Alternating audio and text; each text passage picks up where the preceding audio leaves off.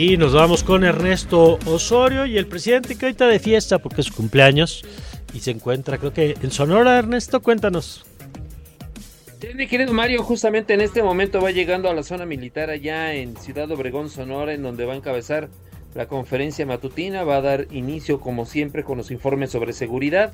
Y bueno, vamos a ver qué es lo que le informa, porque por la tarde estará con la comunidad Jackie, con quien dijo, bueno, va a celebrar su cumpleaños número 70. Por la tarde, pues estará ya preparándose para listar su viaje a San Francisco, en donde se reunirá con el presidente Joe Biden y presentará su programa y su propuesta para resolver la inmigración eh, con América Latina. En ese momento es cuando va arrancando la conferencia matutina y pues más adelante veremos cuáles son los temas que aborda el presidente. Bueno, vamos a ver qué dice un poquito más adelante. Eh, qué materia hay, porque pasaron muchas cosas el fin de semana. Y bueno, pues ya lo veremos. Gracias, Ernesto. Volvemos contigo un poquito más tarde. Muy buenos días. Buenos días y Oscar Ana nos ponemos en sus manos que nos tienen más noticias. Estas son las, noticias. Así es, Mario, y les contamos que los expresidentes panistas Vicente Fox y Felipe Calderón firmaron un desplegado a favor de Javier Milei, el candidato de ultraderecho a la presidencia de argentina.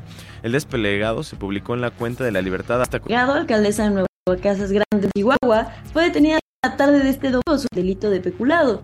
La alcaldesa fue trasladada al Centro de Intervención Social número 1 en Aquiles Cerdán y se espera que este lunes se ofrezcan más detalles de la detención y los delitos que se le imputan. Y el presidente Andrés Manuel López Obrador anunció este domingo 10 compromisos para Baja California antes de que termine su gobierno, en el que incluye el envío de una iniciativa de ley al Congreso para mantener en ambas fronteras la reducción del IVA y del impuesto sobre la renta al 50%. Scanner 360. Y ahora nos vamos con información internacional. En Estados Unidos, cinco militares murieron al estrellarse una nave en el mar Mediterráneo durante un ejercicio de entrenamiento, anunció este domingo el Comando Militar de Estados Unidos en Europa. A través de un comunicado, la agencia precisó que durante una misión rutinaria de reabastecimiento de combustible, en el marco de un entrenamiento, un avión militar que transportaba a cinco efectivos se estrelló en el mar Mediterráneo, muriendo en el instante. América Latina. Cientos de policías y militares intervinieron en la cárcel más peligrosa de Ecuador, la penitenciaria del litoral, donde hallaron decenas de municiones de grueso calibre, artefactos electrónicos que están prohibidos en ese recinto y al jefe de una banda de sicarios muerto en una celda. Desde la madrugada efectivos registran los, los pabellones de esa cárcel, según informan las Fuerzas Armadas en redes sociales. Europa. Las autoridades islandesas temen por una erupción inminente y han declarado el estado de urgencia de este viernes 10 de noviembre de 2023. Varios planes de evacuación han sido puestos en marcha, sobre todo en la ciudad de Grindavik, en donde viven por lo menos 4.000 habitantes y en donde se han registrado al menos 800 sismos de baja intensidad. Asia.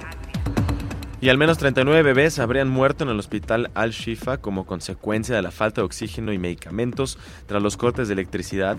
Esto lo ha comunicado el ministro de Salud Palestina y el reporte lo tiene Radio Francia Internacional. La ONG Médicos Sin Fronteras afirma que los bebés prematuros fallecieron debido a la falta de electricidad. El fin de semana el hospital Ashifa, el mayor del enclave, fue blanco de intensos disparos de artillería sin como la ONU. Israel acusa a Hamas de haber colocado su cuartel general en túneles ubicados bajo esta clínica. La ciudad de Gaza se ha convertido en una zona de guerra urbana y la OMS cree que unos 3.000 pacientes y médicos están atrapados sin suficiente agua, comida o combustible para mantener los generadores eléctricos. Se evalúa que 20 de los 36 hospitales del enclave han dejado de funcionar. Decenas de miles de gazatíes han huido del norte de Gaza y el ejército israelí anunció un corredor de evacuación para este lunes para que la población abandone el sector de Ashifa. Mientras tanto, el primer ministro israelí dijo en entrevista a medios estadounidenses que gracias a la presión militar se estaba avanzando hacia un posible acuerdo para liberar parte de los más de 200 rehenes retenidos por Hamas. Una encuesta reveló que muchos israelíes apoyaban negociar con el grupo islamista para liberar secuestrados, pero manteniendo el asalto contra la franja de Gaza.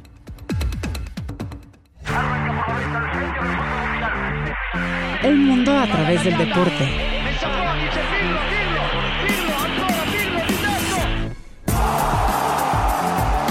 Crack 90.9 y ahora sí, vámonos largos y tendidos en Crack 90.9 con Omar García y los detalles de la información deportiva. Omar, muy buenos días. ¿Cómo estás, querido Oscar? De nueva cuenta, qué gusto saludarte igual, querida Ana, querido Mario y quienes siguen con nosotros en esta mañana de Radar. Pues vámonos con las buenas noticias del deporte mexicano en este fin de semana. Por una parte, se publicó el ranking del ATP en la categoría de dobles, donde por tercera ocasión en la historia tenemos a un mexicano en esta distinción. Santiago González alcanzó la novena posición en este 2023. Dicho sea de paso, tuvieron su primer enfrentamiento en las ATP Finals de esta modalidad junto a Edouard Roger Bacelán eh, cayeron ante la pareja de Granollers y Ceballos, hispano-argentina, esta dupla que los derrotó con parciales de 6-2, 3-6 y 7-10, se fueron hasta la última instancia, pero bueno, eh, paso importante para este top 10 mexicano. También destacar el campeonato mexicano que se consiguió en el básquetbol 3x3 en el Mundial Universitario, la, la tercia representada por eh, Irais Aguilera, Karina Esquer y Alejandra Rovira, así como Deina González, ellas egresadas, bueno, estudiantes más bien del TEC de Monterrey, derrotaron a la Universidad del Cairo y con esto, bueno, pues se proclamaron campeonas también. Arán Peñaflor consiguió el tercer lugar en la Copa Mundial de Triatlón en Viña del Mar 2023, con lo que sumó puntos importantes de cara al sueño olímpico que todavía está entregando plazas en esta, en esta disciplina. Y vámonos con los resultados, ya tenemos liguilla en eh, la Liga MX masculina después de esta fecha, donde eh, destacar los triunfos de Pumas 1 por 0 sobre las Chivas, la primera vez desde 2019 que el club universitario vence a Guadalajara, el empate es 0 por 0 de Tigres y América, así como la victoria de León 2 por 1 sobre, sobre Juárez, pues ya se acomodó esta fase final con América, Monterrey, Tigres, Pumas, Chivas y Puebla en eh, estas primeras seis posiciones con esta ventaja eh, de cuartos de final, mientras que Atlético San Luis y Mazatlán, así como León y Santos, estarán resolviendo el play-in, en la cual el duelo entre los mejor posicionados de la tabla general tendrán la posibilidad, aún perdiendo el partido, de eh, tener un segundo enfrentamiento contra los más bajos, contra Santos y Mazatlán, en búsqueda del octavo boleto rumbo a los cuartos, a los cuartos de final. En el deporte de los Estados Unidos, fin de semana de play-in en la NBA, dos resultados, los Lakers 116-110 vencieron a los Trailblazers de Portland, mientras que los Timberwolves con el mismo marcador 116-110 vencieron a los Warriors de Golden State y para terminar semana 10 de la NFL, los Cowboys de Dallas en estado de gracia 49-17 derrotaron a los Giants de Nueva York, eh, destacar que eh, derrotaron a sus rivales divisionales en los dos equipos de Dallas que sueña con el campeonato. También triunfo de Seattle 29-26 sobre Washington. Los Raiders 16-12 vencieron a los Jets en el juego nocturno. También los Steelers en un juegazo 23-19 vencieron a los Packers que ya se vieron mejor a la ofensiva. Y los Browns con la remontada del domingo 33-31 vencieron a los Ravens de Baltimore. Esto en la semana 10. Hoy cierra con los Broncos de Denver que se enfrentarán a los Bills de Buffalo. Muy bien, querido Mar, muchas gracias. Seguro, y pues ahora no nos despedimos, pero ya saben que nos escuchamos mañana con el resto de la jornada. Así es, y no nos despedimos porque tenemos nuestra siguiente entrevista que te pido que nos acompañes, eh, querido Omar, porque tenemos una invitada de lujo, Oscar, esta mañana. Así es, Mario, ya está con nosotros en la línea Jessica Sobrino, ella es seleccionada nacional de natación artística y a quien saludo con mucho gusto. Jessica, buenos días. Hola, Oscar, hola, Mario, ¿cómo están? Todo muy bien, aquí ya listos pues para saber cómo, cómo le ha ido a la selección en general, cuál es el balance que haces hasta ahora en las últimas competiciones y los resultados obtenidos. La verdad es que estamos súper contentas, justo venimos regresando de Juegos Panamericanos y bueno, pues una experiencia increíble, es la primera vez en la historia de México que la natación artística gana la medalla de oro y pues bueno, la verdad que súper contentas, ha sido eh, muchísimo trabajo, muchos años. Yo llevo en selección nacional aproximadamente este 15 años, entonces ha sido muchos años de trabajo y, y, pues bueno, muy satisfechas porque esa medalla de oro nos da el pase a los Juegos Olímpicos de París 2024. Sí, así justo te quería preguntar esto, ¿cómo se está viviendo dentro del equipo la calificación? Me recuerdo que alguna vez, bueno, yo tengo la oportunidad de conocer a Jessica y me, platicabas que era uno de tus eh, retos y deseos más grandes el participar ahí. ¿Cómo es para dentro del equipo? Y me imagino no solo para ti, sino para todo el equipo y para los mexicanos, ¿no? Sí, la verdad que no es súper gratificante. Este, han sido, la verdad, que algunos años complicados, entonces, eh, pues muy felices de haberlo logrado. Esta era nuestra gran meta, ¿no? Teníamos este año varias competencias, tuvimos Juegos Centroamericanos, que ahí ganamos medalla de oro y medalla de plata. Este, tuvimos el Mundial, que quedamos en cuarto lugar. Y bueno, ahora cerrar con Juegos Panamericanos, medalla de oro, la verdad que pues bueno, todo el equipo estamos súper contentas, eh, es como haberlo logrado, la verdad es que nuestro nuestro corazón descansó, porque llevábamos mucho tiempo peleándolo, pero muy felices. Hola Jessica, ¿cómo estás? Te saludo con muchísimo gusto, Omar García, de este lado. Pues además creo una medalla de oro y un boleto a los Juegos Olímpicos que tiene un sabor eh, adicional por, eh, pues, digamos, toda la crisis estructural que estamos teniendo en, en la parte deportiva de desarrollo de deportes olímpicos acá en México. Habíamos dicho justo cuando hablábamos de Juegos Panamericanos que muchas de estas medallas se dan a partir... Eh, eh, pues sí, a partir del esfuerzo de mucha gente, a través del esfuerzo de sus entrenadores, de sus familias, de ustedes, eh, en el entendido de, insisto, esta crisis, ¿no? Y a pesar un poco de lo que se vive en, las instituciones actualmente, que si bien a lo largo de la historia, pues el deporte no ha sido prioritario para ningún gobierno eh, en México, pues se tiene esta resiliencia y creo que ustedes un poco han tomado esta bandera, ¿no? De, eh, de establecer que la parte de los apoyos, la parte de la estructura, sí es importante, es vital para muchos atletas, sin embargo, también ven la otra cara en la cual tienen ustedes esta capacidad, digamos, de agruparse, ¿no? Y de, entender su reto como equipo, como organización, como representante de México y de sus familias y llevar a cabo, digamos, un buen resultado y que, bueno, por supuesto que se consigue esta, esta medalla histórica, ¿no? Sí, la verdad que sí, este, pues justo nosotros cuando empezó el año y nos dijeron que no íbamos a tener nada de apoyos, este, pues fue lo que intentamos, ¿no? Resolverlo. La verdad que, pues al principio fue sin, sin afán de pelear, eh, eh, todo fue a resolver porque teníamos una competencia en Egipto y era muy importante que fuéramos. Entonces empezamos a vender trajes de baño y toallas y la verdad que estoy súper agradecida, como dices, pues, con mi familia principalmente, pero también con todos los mexicanos porque este vendimos 1500 trajes de baño y creo que 5000 toallas es, es una locura y pues bueno, estos estas ganancias han sido súper importantes para nuestro camino, para pagar este mil cosas. De verdad que todos los gastos que se necesitan, somos, eh, somos 14 en el equipo, entonces imagínense viajar a, países eh, como Egipto, ¿no? Como Japón. Hemos tenido que, este, pues todo eso que, que, juntamos, utilizarlo para estos viajes.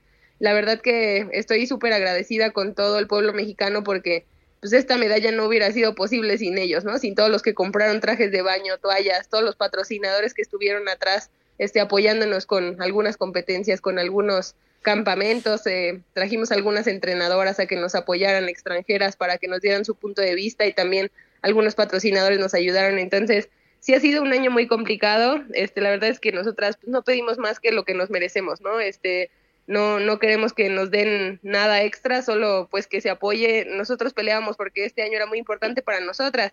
Este, justo queríamos esto, la Plaza Olímpica, y lo veíamos posible, y entonces pues, no queríamos quedarnos de brazos, de brazos cruzados, ¿no? Queríamos ver qué, qué teníamos que hacer para solucionarlo, y pues bueno, el saber eh, que lo logramos, la verdad es que de mi parte me deja súper tranquila el, el saber que le respondimos a todo un país que nos apoyó. Claro, y, bueno, y nos sentimos todos muy orgullosos. Jessica, te saluda Mario Campos de lo que han logrado ustedes a pesar de las circunstancias. Y yo, yo sé, y no quisiera eh, regresar a los temas de polémica, porque lo más importante es el resultado que ustedes han obtenido. Pero una pregunta que aquí nos hacíamos con Omar, con Oscar hace algunas semanas es que vemos que ha habido muchas eh, resistencias al tema de los apoyos por parte de autoridades en muchos deportes, no solamente en el tuyo. Sin embargo, tenemos, tuvimos una de las cosechas más importantes históricas en los recientes Juegos Panamericanos y nos decíamos, bueno, ¿a qué atribuirlo? Porque evidentemente siempre se explica por el esfuerzo individual, por el esfuerzo de equipos como el que tú, eh, eh, en el que tú participas, Jessica, pero ¿cómo te explicas que le esté yendo también en tantos ámbitos a las y los deportistas mexicanos? Pues la verdad que en otros deportes, eh, pues no sabría decirte que, que funcionó bien, pero por ejemplo en la natación artística yo creo que ha sido este tantos años de trabajo nosotras llevamos entrenando juntas de verdad desde hace, mm, pues, 12 años. Este, tenemos, yo tengo nadando, por ejemplo, con algunas de mis compañeras, este, 17 años, entonces yo creo que ha sido la continuidad que se le ha dado. Este, esto pues sí me preocupa a futuro, ¿no? Porque ahorita las generaciones, este, chiquitas, eh, pues no tienen nada de apoyo y pues esto podría llegar a cortar como esa racha que llevamos. Te llevamos muchísimos años trabajados, la verdad que son muchas generaciones que han dejado su granito de arena para que esto sea posible, ¿no? Eh, hay nadadoras que estuvieron conmigo hace dos o tres panamericanos en, en Toronto, en Toronto 2015 fue o en, en, este, en Lima 2019, que pues claro que dejaron su granito de arena porque pues no es un trabajo nada más de cuatro años, ¿no? O de un año, es un trabajo que se viene haciendo desde hace mucho tiempo y yo creo que en la natación artística eso ha sido el, el, pues sí, el resultado de, de, tantos años este, de trabajo. Eh, eso ha sido lo que ha hecho que el deporte este, haya logrado su primer medalla de oro en Juegos Panamericanos. Pues muchas gracias Jessica por estos minutos. Nosotros, si nos lo permites, vamos a seguir acompañando su trabajo y muchas felicidades por porque estos años se han reflejado pues en el medallero y en el extraordinario nivel que están desempeñando a, a nivel mundial. Gracias Jessica. Muchas gracias Mario, gracias Oscar. Gracias, Jessica, que estés bien. Gracias a Jessica Sobrino, seleccionada nacional de natación artística, ganadora en los Juegos Panamericanos, ganadora en los Juegos Centroamericanos y quien será sin duda una de las cartas más importantes de la delegación mexicana en París el próximo año. 8 con 31, nos vamos a ir un corte. Regresando, si todo sale bien, y espero que así sea, vamos a platicar aquí con el rector de la UNAM, el doctor Leonardo Lomelí, sobre cómo, cómo ve a la, a la UNAM. La UNAM la conoce muy bien, es lo, una de las cosas que nos han dicho es pocas personas como él conocen la universidad y pues nos parece muy relevante escuchar su punto de vista, además en un momento como el que vive el país. De eso platicaremos regresando de la pausa. Radar. Radar. Radar por Ibero 90.9. Regresamos.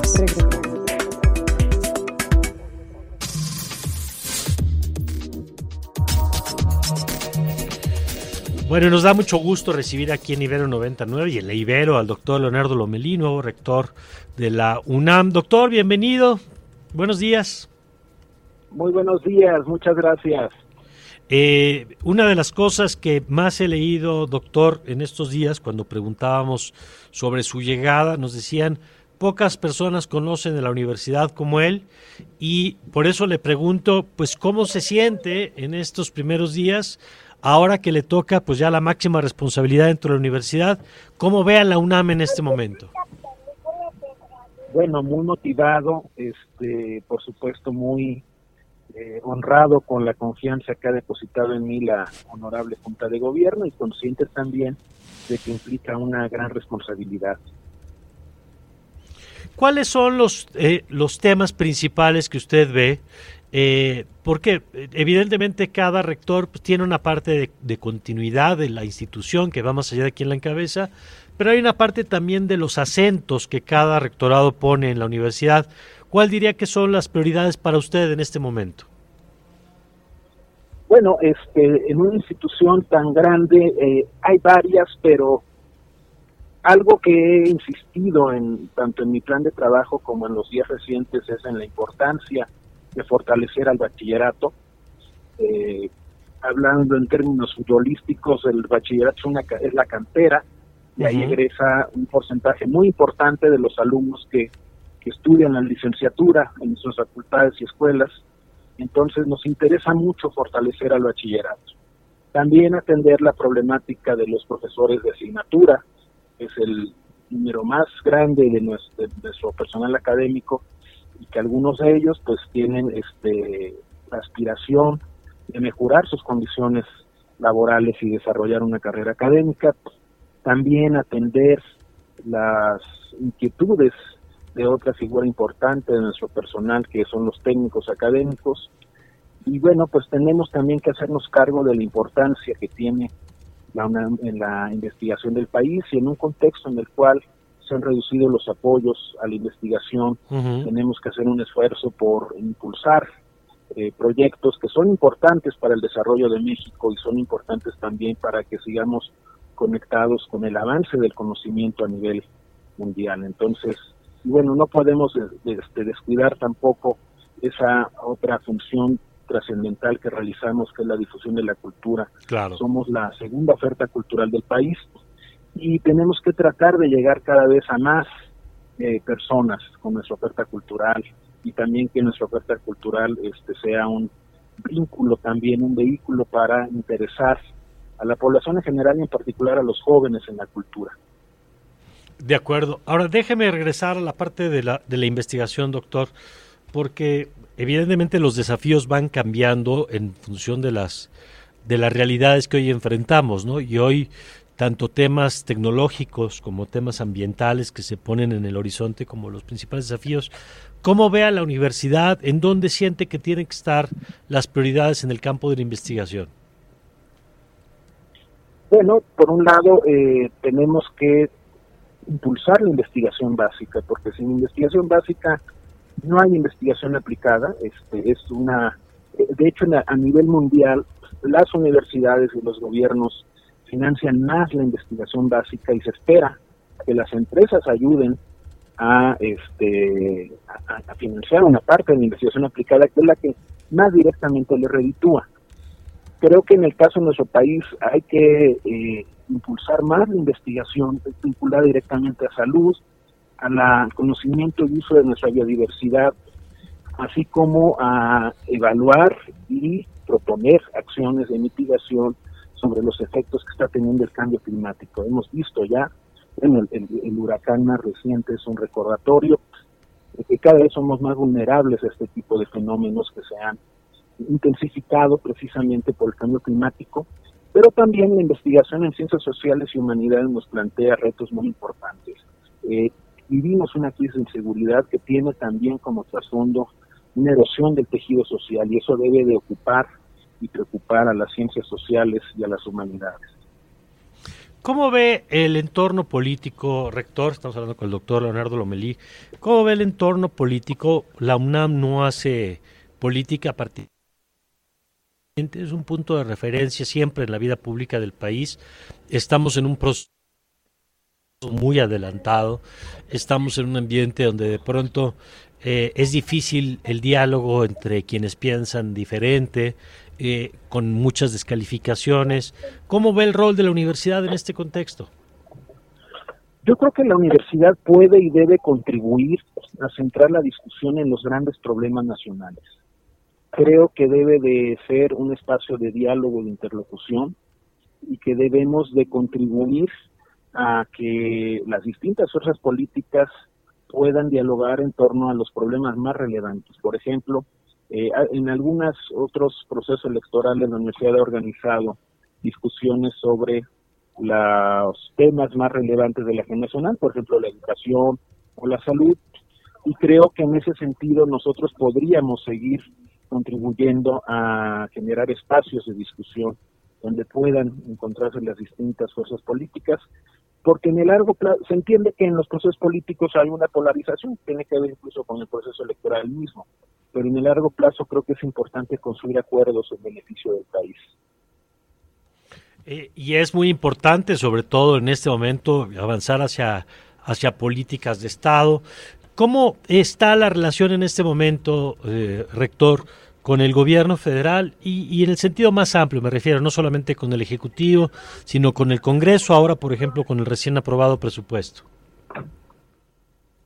Bueno, eh, debo de reconocer que no nos fue mal en el presupuesto, tenemos un leve incremento en términos reales, que por supuesto que es importante.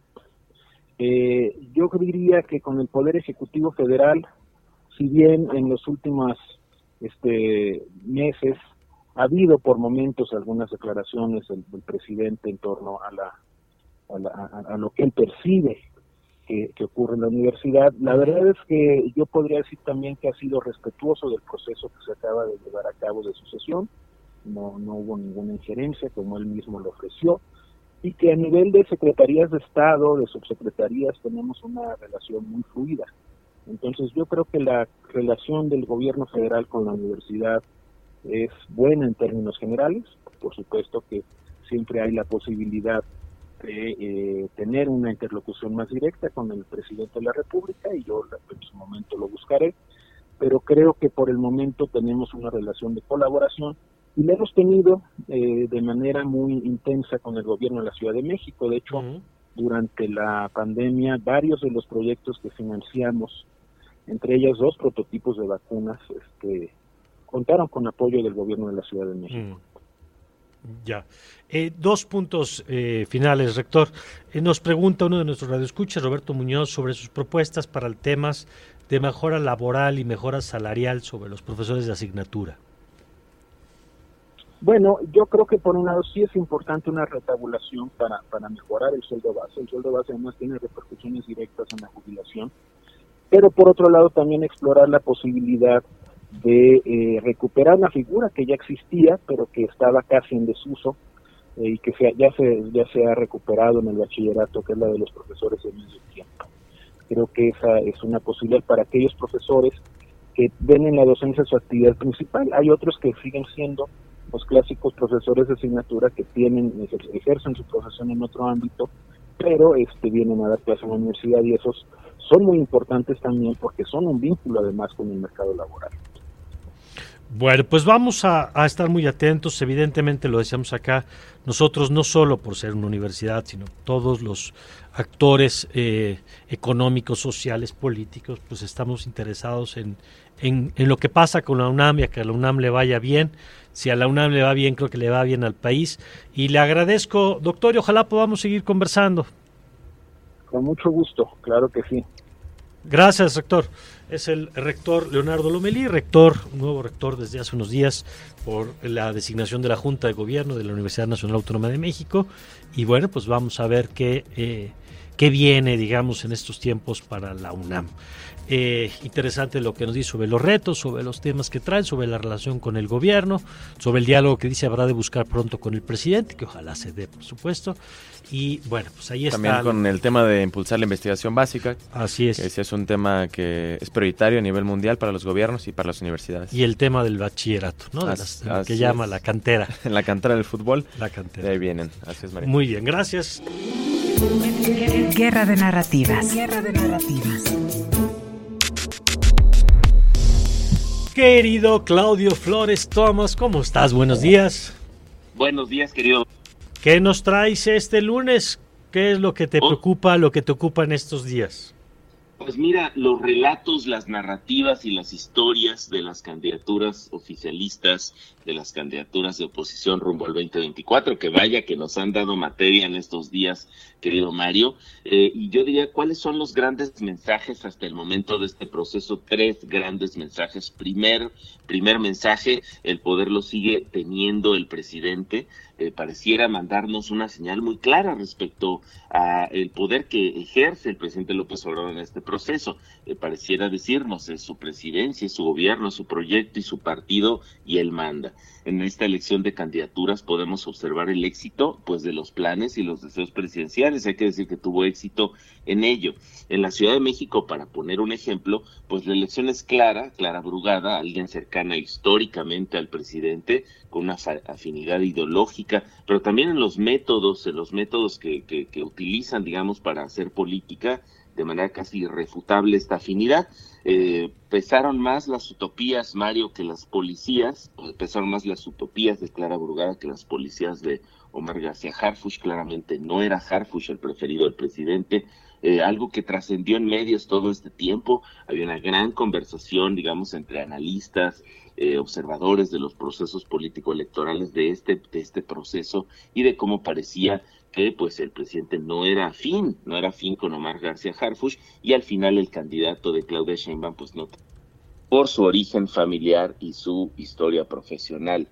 Eh, me parece también el segundo relato es el, el, daño. Eh, hoy, por cierto, hay un, por ahí una, una muy buena, un muy buen artículo, este, una serie de artículos sobre este, este, el análisis de este proceso y los efectos en Claudia Sheinbaum. Hoy se trata desde el equipo de, de la candidata de vender como una victoria esta elección de Clara sin embargo, algo es algo que solo pues creerán sus fieles. Claramente es una derrota para la candidata oficial.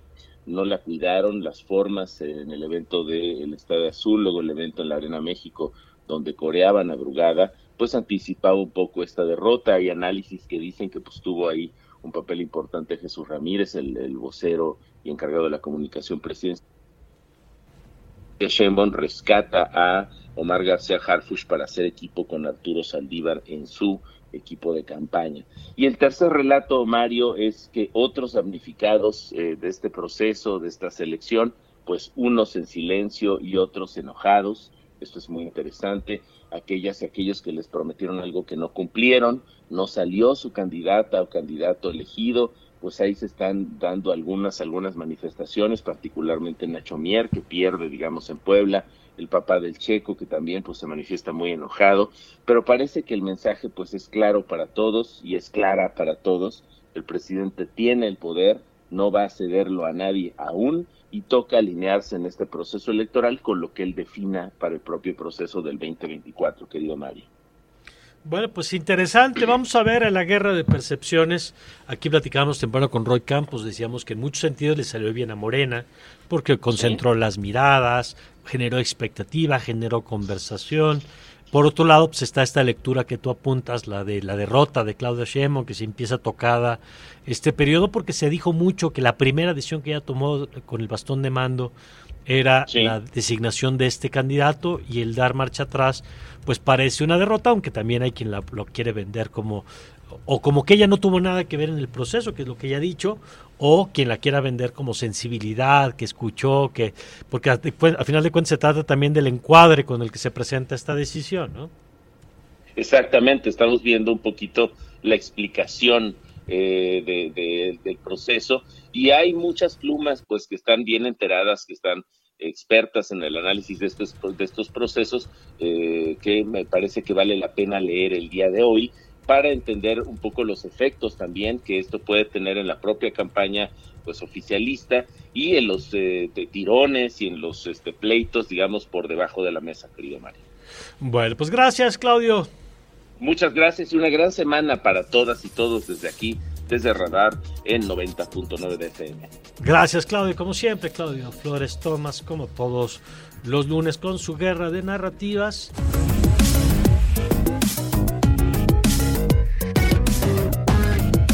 Y ya en la recta final de esta mañana, gracias por cierto por todos sus mensajes. Saludos a una Juana Pérez, gracias. Eh, que le gustó la entrevista con el rector de la UNAM, gracias. Y nosotros nos vamos con Ernesto en la recta final. Adelante, querido Ernesto.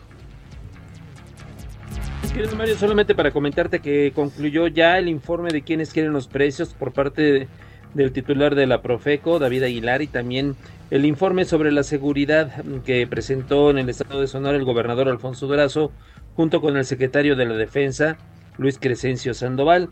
De este informe, bueno, destaca sobre todo la reducción en casos de feminicidios y bueno, mm, por parte del gobernador, el mensaje pues muy emotivo que dio al presidente con motivo de su cumpleaños.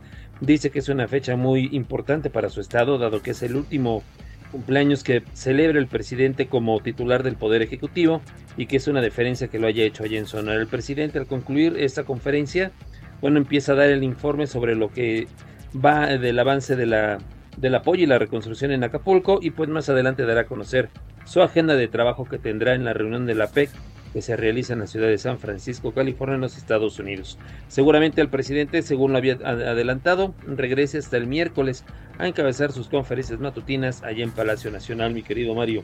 Oye, y el otro anuncio del día, te iba a decir anuncio importante, pero mejor ya que cada quien decida. Pero el otro anuncio del día es el evento de las 10 de Ebrar, ¿no? A las 10 de 10 y media de, 10 a 10 y media de la mañana en el Hotel Sevilla Palace, el, el ex canciller Marcelo Ebrard dará a conocer cuál es su futuro político, a ver si ahora sí, porque pues lo va a dar sin haberse dado a conocer ya el resolutivo definitivo de su impugnación en Morena y era algo que él había puesto como condición para dar a conocer su anuncio, pero quizá lo que sucedió al, interior del partido pues lo obliga a salir un poco antes. Y lo que pasó con Movimiento Ciudadano, donde ya cerró la puerta ya cerró la puerta a la candidatura independiente también. también. Así es. Pues sí, bueno, gracias Ernesto. Muy buenos días. Buenos días, Ana Ceseña. Gracias Mario, gracias Oscar y a todas las personas que nos acompañaron hoy. Nos escuchamos mañana a las 7 en punto. Muchas gracias, Ana Ceseña. Como siempre, un gusto compartir contigo y con Oscar Reyes. Muchas gracias, Mario. Estamos aquí ya listos para seguir dando más información en Ibero 99. Un saludo a toda la gente. Muchas gracias, Oscar. Gracias Axel, gracias Isra, gracias Gio, gracias a Carmen, a todo el equipo que hace posible este programa. Les dejamos en muy buenas manos con toda la programación de Ibero 99, que ya sabe que es para quedarse ahí todo el día desde tempranito. Y le esperamos mañana, como bien dice Ana Ceseña, desde las 7 de la mañana. Yo soy Mario Campos y le deseo, como siempre, que tenga usted una magnífica, pero una magnífica semana. Ibero 90.9 presentó los acontecimientos del día y las voces más actualizadas. Todos captados por Radar 90.9.